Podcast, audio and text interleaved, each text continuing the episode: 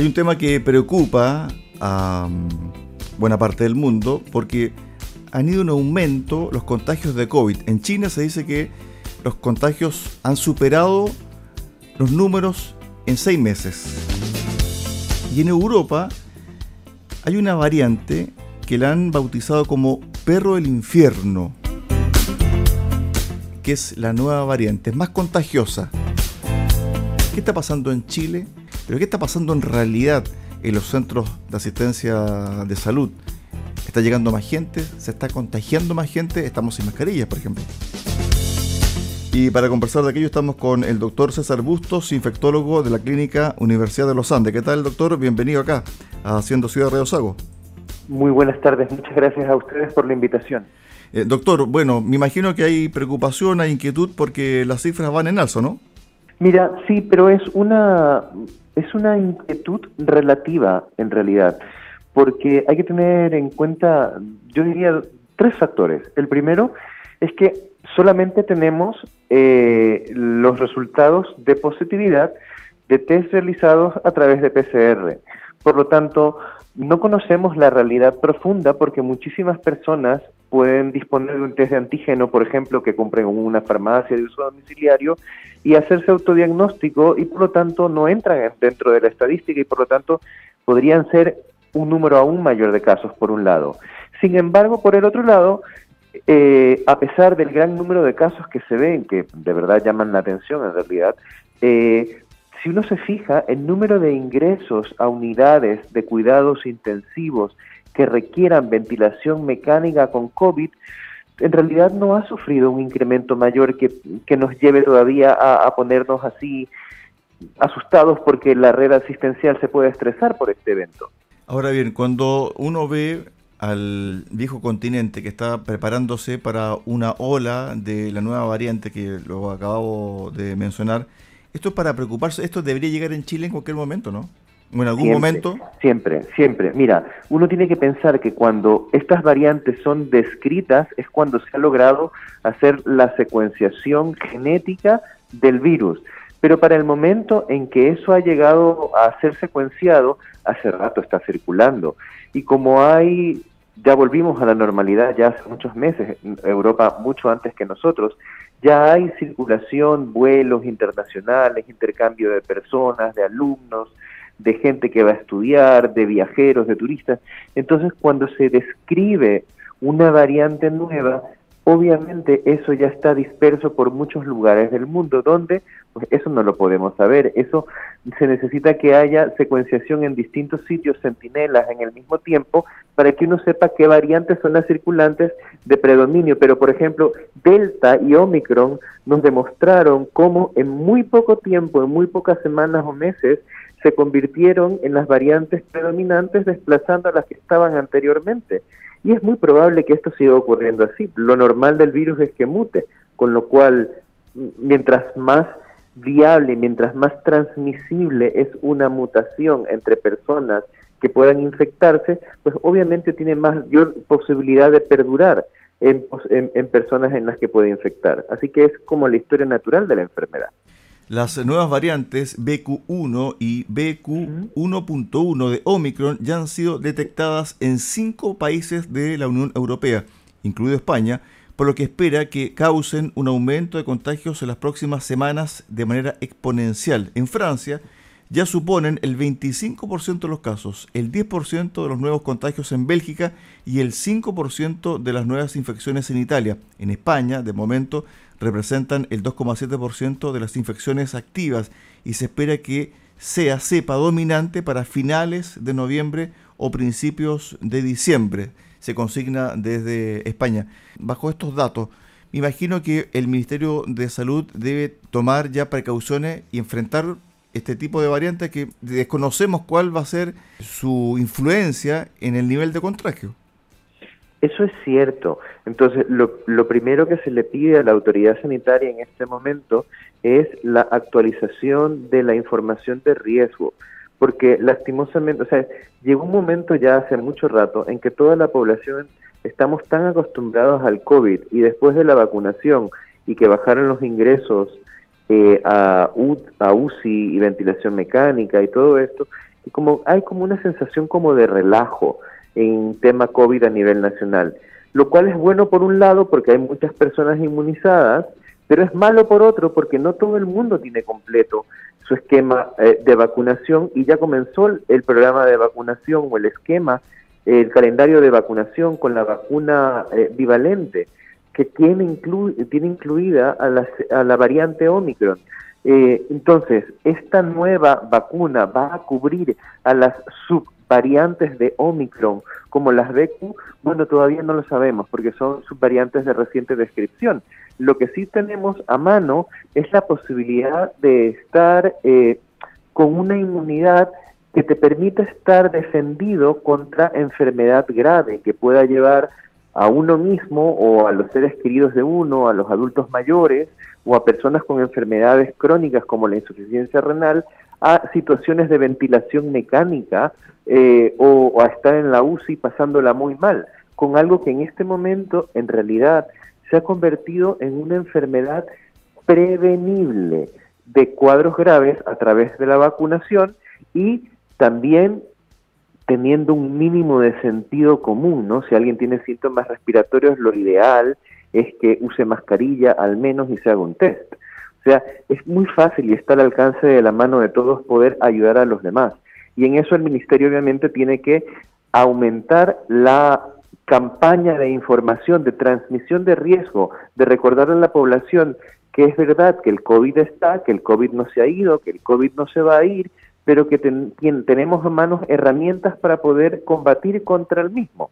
Entonces, eso sí que es misión del, del ministerio, así como de irnos informando a toda la ciudadanía de cómo se comporta la red asistencial respecto de los casos nuevos y saber si este número explosivo de casos tiene alguna repercusión sobre la red sanitaria y sobre las camas UCI, que es lo que verdaderamente debería importarnos. Pienso que eso es mucho más importante que saber el número total de casos a nivel país. Según el experto Cornelius Romer, científico de la Universidad de Basilea, advirtió a principios de octubre que la BQ 1.1 impulsará una ola de variantes en Europa y América del Norte antes de finales de noviembre y afirma que hay evidencia de que esta nueva variante puede tener hasta un 10% más contagiosa. Entonces cuando yo le hacía la pregunta en relación a cómo nos estamos preparando, uno echa de menos esta forma de comunicar información de riesgo, como que se fue un poco desbaratando todo este aparataje que tenía el gobierno anterior. Y sinceramente en el día de hoy no hay ningún comunicado diario, no se habla frecuentemente en los medios sobre lo que está pasando en el mundo o lo que pasa en Chile, eh, donde hay focos que llaman la atención o que son de preocupación. Simplemente que el virus o la pandemia pasó a ser algo cotidiano. Y en Europa y en otros puntos del planeta no es tan cotidiano, hay preocupación. Entonces hay como una suerte de cambio de paradigma y estamos nosotros en una vereda distinta a la que estábamos hace un par de meses atrás, doctor. Mira, yo pienso que en algunas cosas concuerdo contigo, en otras cosas no. O sea, al menos en visión del tema. Y te explico por qué. Eh, de hecho, el continente europeo, eh, en general, la gran mayoría de países de la Unión Europea, liberalizaron las medidas de uso de mascarilla mucho antes que nosotros, pero muchísimo antes que nosotros. Ya los pases de movilidad y todas esas cuestiones las quitaron. Entonces, si bien es cierto, ellos tienen una red de monitorización mucho más estricta o muy estricta, digámoslo así, este, y se cruzan información entre países muy fácilmente porque es una red, eh, es la red europea. Este, nosotros a nivel nacional tenemos un muy buen sistema de seguimientos de casos y de trazabilidad a nivel nacional.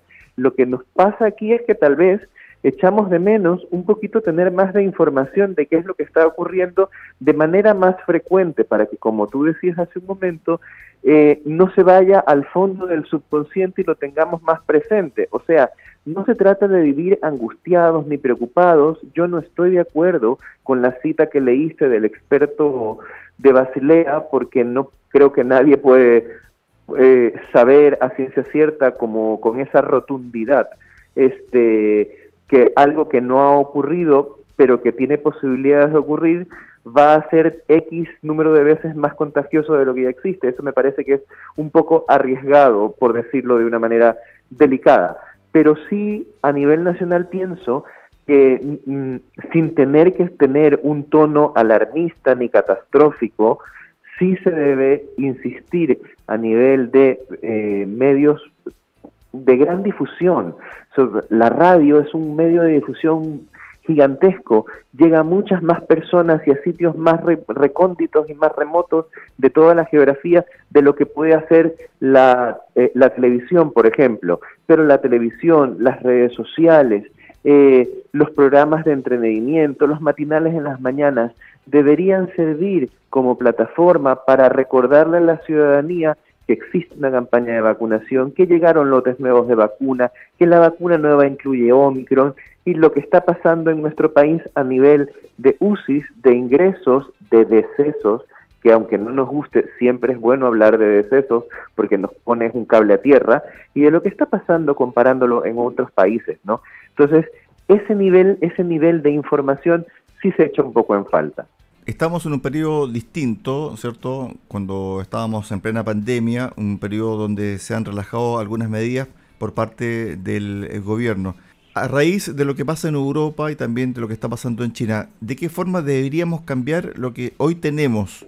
¿Cómo deberíamos modificar nuestras conductas, especialmente el tema de, como usted lo decía, la información, pero desde el punto de vista de la autoridad? Porque es la autoridad la que también debe llevar a cabo políticas claras sobre lo que está pasando y cómo recalcar en el fondo nuestras conductas.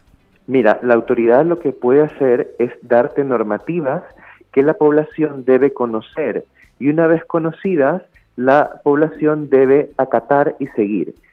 Si la autoridad no emana eh, unas indicaciones o directrices claras, las personas no saben qué hacer. Pero si la autoridad te dice, mira, en caso de síntomas respiratorios, puedes acudir a estos sitios en tu, ciudad, en la comuna donde vives, en tu región, eh, y puedes hacerte esta prueba que te la vamos a entregar en tantos días, la gente ya va a saber lo que tiene que hacer. Ahora, que lo haga o no lo haga, va a depender, obviamente, de la voluntariedad de cada persona. La autoridad te puede dar las normas, pero finalmente quien decide si la sigue o no la sigue es responsabilidad de cada persona, es responsabilidad individual y ahí eso no es responsabilidad del Estado, es responsabilidad de cada uno de nosotros.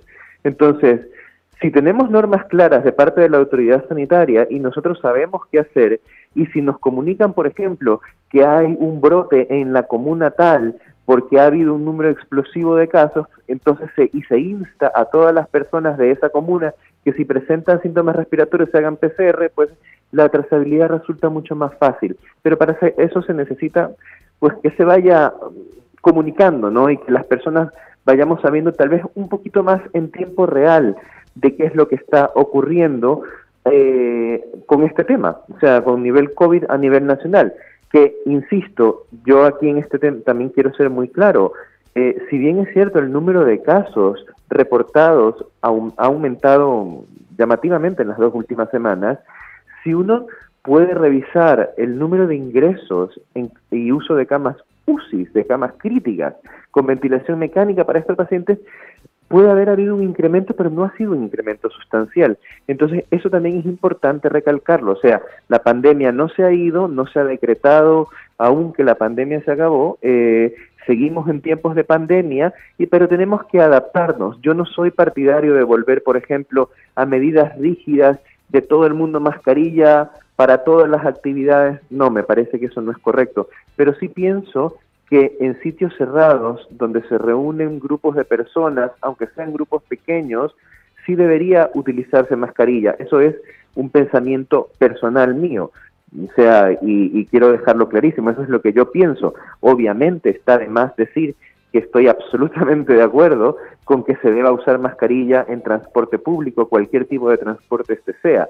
Eh, pero para salir a hacer deporte, para salir a correr, para salir a andar en bicicleta, obviamente que no estoy de acuerdo con que la gente use mascarilla, vas corriendo, vas al aire libre, no pasa nada. Pero por ejemplo en un gimnasio donde hay gente cerrada, aunque se permitan aforos eh, de miles para eh, eventos grandes de artistas y toda la cuestión.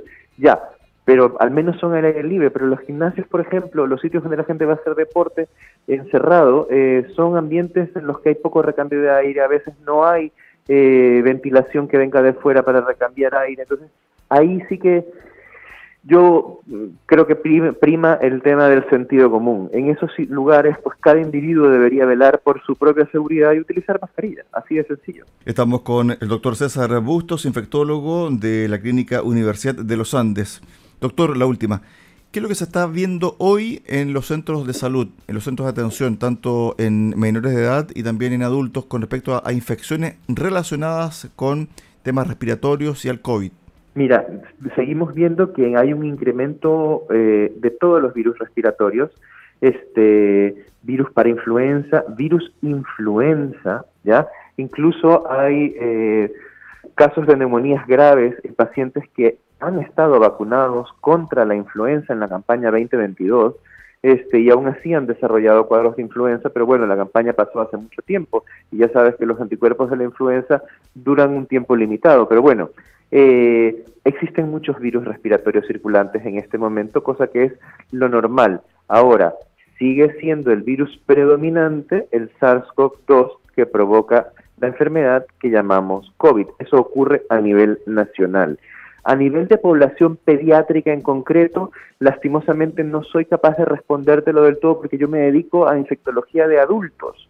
Entonces, yo no veo pacientes pediátricos, pero a nivel de adultos te puedo decir que existen muchísimos cuadros respiratorios de distintos tipos de virus, solamente por la sintomatología no es posible diferenciar un virus de otro virus, la única manera de hacerlo es a través de pruebas diagnósticas y ahí entra la PCR para el COVID.